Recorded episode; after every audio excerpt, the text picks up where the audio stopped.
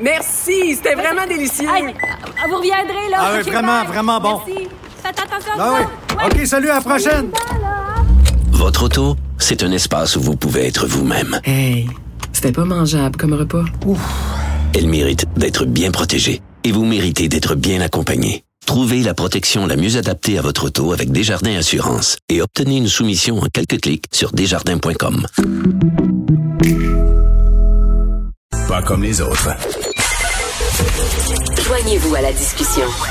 Appelez ou textez le 187 Cube Radio 1877 827 2346. Alors, je sais pas si vous avez vu cette nouvelle-là. C'est quand même une sacrée grosse nouvelle concernant la situation en Inde. Euh, les États-Unis, hier, qui ont annoncé qu'ils étaient favorables à la levée des brevets sur les vaccins anti-COVID. Vous savez que les, vaccins anti-COVID, les brevets appartiennent aux, aux Big Pharma, hein, aux compagnies Johnson Johnson, Pfizer, Moderna et tout ça. Et là, on leur dit, ben là, vous allez pas être les propriétaires euh, des droits intellectuels de, de ces médicaments-là que vous avez développés euh, parce que euh, on a besoin d'en, produire rapidement pour aider les pays pauvres. Donc, une, une sacrée nouvelle. Nous allons parler aussi parler de la situation en Inde avec M. Richard Morgan, qui est directeur général de la Coalition humanitaire. Bonjour, M. Morgan. Euh, Bonjour, Monsieur Martineau. Merci de m'accueillir à votre émission ce matin. Ben merci d'être là. Ben je, disais ça, très bonne nouvelle, j'imagine pour vous. Vous voyez ça d'un bon œil. Euh, on pourrait peut-être aux États-Unis lever euh, les, les, brevets, là, le- lever les brevets sur les vaccins anti-Covid. Comment vous voyez ça? Ben, effectivement, il y, a, il y a plusieurs de nos organisations membres qui, euh, qui revendiquent, euh, en fait, euh, surtout pour pour euh, pour développer, pour pour produire, pour distribuer davantage de vaccins, que c'est ça serait surtout dans ce moment historique un geste bien accueilli. Mais il faut quand même se rappeler que même en, en, en, en levant les brevets, il faut toujours avoir la production en place et, et ça aussi, ça demeure un enjeu important de façon stratégique au niveau de, de la production et de la distribution des vaccins. Et ça, c'est très controversé hein, parce que les, les géants pharmaceutiques disent, écoutez, là, on a investi euh, beaucoup d'argent pour développer ces médicaments-là. Euh, c'est normal que ces médicaments nous appartiennent et qu'on fasse de l'argent avec la vente de ces médicaments-là. Et en levant les brevets, vous nous empêchez de de- de- d'avoir beaucoup de- d'argent par la vente des vaccins et qui nous permettrait de développer ben, d'autres produits, d'autres vaccins peut-être et tout ça, de faire de la, de de la recherche et développement. Euh, Qu'est-ce que vous dites euh, par rapport à la réaction des géants pharmaceutiques?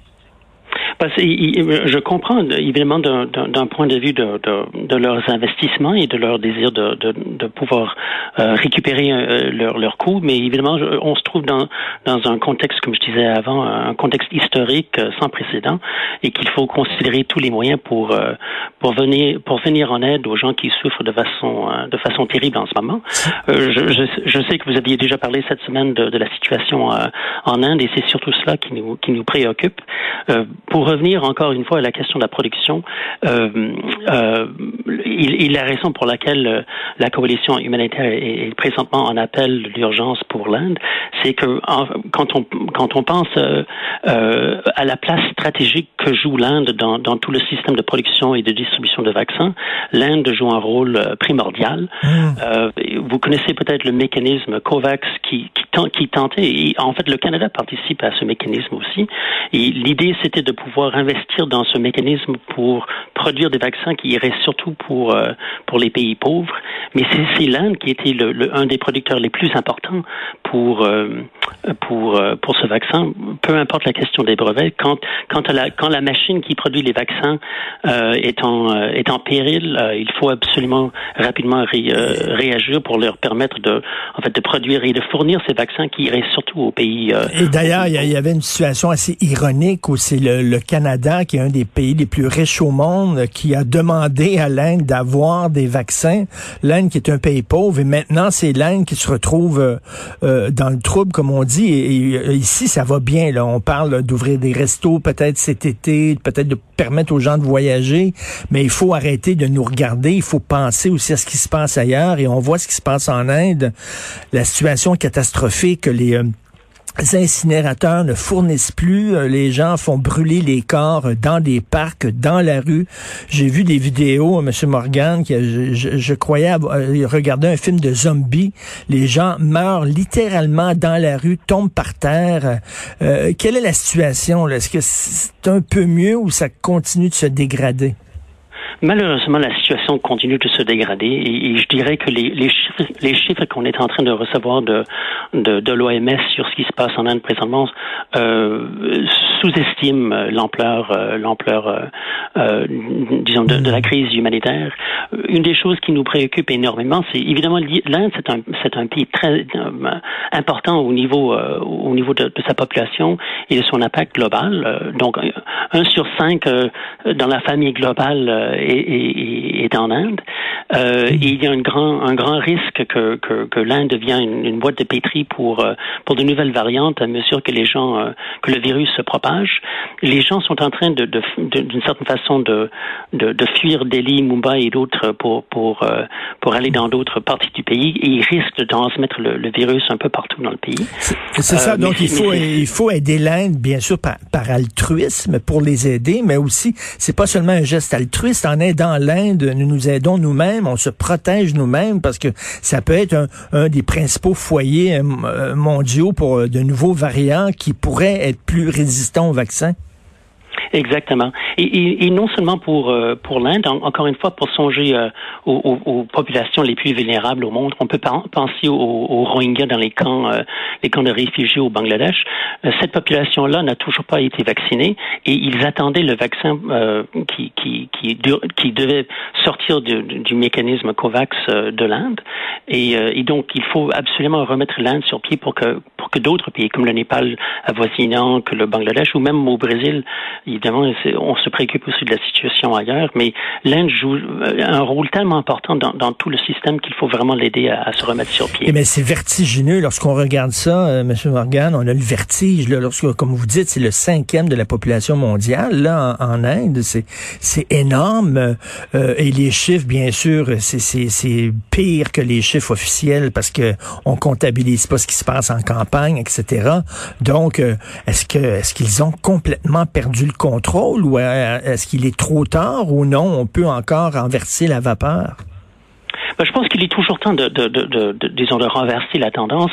Euh, et de toute façon, on n'a pas d'autre choix que de faire, mm. euh, de, faire notre, tout notre possible là-dedans. Euh, non seulement que, le, que l'Inde représente 20% de la population mondiale, mais euh, on constate aujourd'hui, même avec les chiffres officiels, que l'Inde représente 50% des cas actifs euh, de la COVID euh, au plan mondial. Alors c'est c'est énorme et donc ça ça exige nos, nos meilleurs efforts. Au, au, niveau de ce que font de ce que font nos organisations membres, on essaye de répondre un peu, à, disons à, tous les niveaux, d'une certaine façon de de façon auxiliaire en, en appui au système de santé euh, euh, avec euh, de, l'appui pour les machines pour produire l'oxygène, avec des, des, des euh, des, des, hôpitaux euh, mobiles mmh. euh, avec avec la fournir de, de fournir l'équipement de, de, protection essentiel aux gens qui qui, qui portent secours aux, aux, personnes les plus touchées. Mais aussi, on est conscient du fait que avec avec tellement de personnes qui ont été qui ont été touchées par la Covid, avec toutes les personnes qui ben, des familles qui ont perdu leur gagne-pain, avec ou, ou, la personne qui, disons qui, qui était la seule source de revenus pour la famille, il y a aussi une, une, une énorme euh, insécurité alimentaire aussi qui est en train de, de croître. Euh, ben, tout à fait. Puis, il, faut il, faut, il, faut répondre à tous les niveaux. Et ces corps-là qui sont brûlés un peu partout dans la rue, dans les parcs et tout ça, et ça peut devenir un, problème euh, d'hygiène, un problème sanitaire majeur. Donc, euh, je, bon, j'imagine la coalition humanitaire, vous faites pression bien sûr auprès des gouvernements du Canada et du Québec pour envoyer de l'aide là-bas. Mais est-ce que vous faites aussi, vous faites des demandes auprès des citoyens? S'il y a des citoyens généreux, que vous acceptez des dons?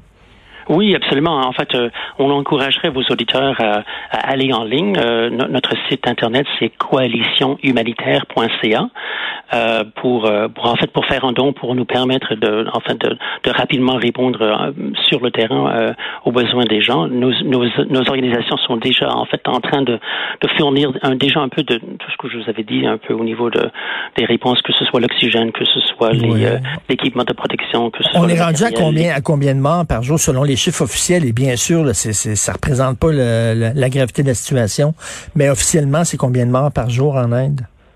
Ben, euh, hier, je pense qu'on avait vu qu'il y avait 4000 morts presque dans les dernières 24 euh, heures euh, sur euh, sur 14 000 au, total mondial. Donc c'est c'est c'est le tiers des morts mondiaux et, comme je disais sur au niveau des, des, cas dans les dans les dernières 24 heures, il y avait 412 000 cas de la COVID euh, qui ont été annoncés en Inde sur un total mondial de 823 000. Donc c'est c'est vraiment c'est vraiment assez épouvantable comme situation et ça, ça, ça se voit disons l'effet de tout ça ça ce sont les chiffres évidemment mais c'est de voir les pauvres, euh, les pauvres mères, les, les pères qui voient leurs enfants, euh, leurs enfants adultes euh, souffrir de manque d'oxygène. Ce, ne sont pas seulement les, les personnes âgées qui sont en train de mourir, c'est les gens qui sont dans leur quarantaine, leur cinquantaine.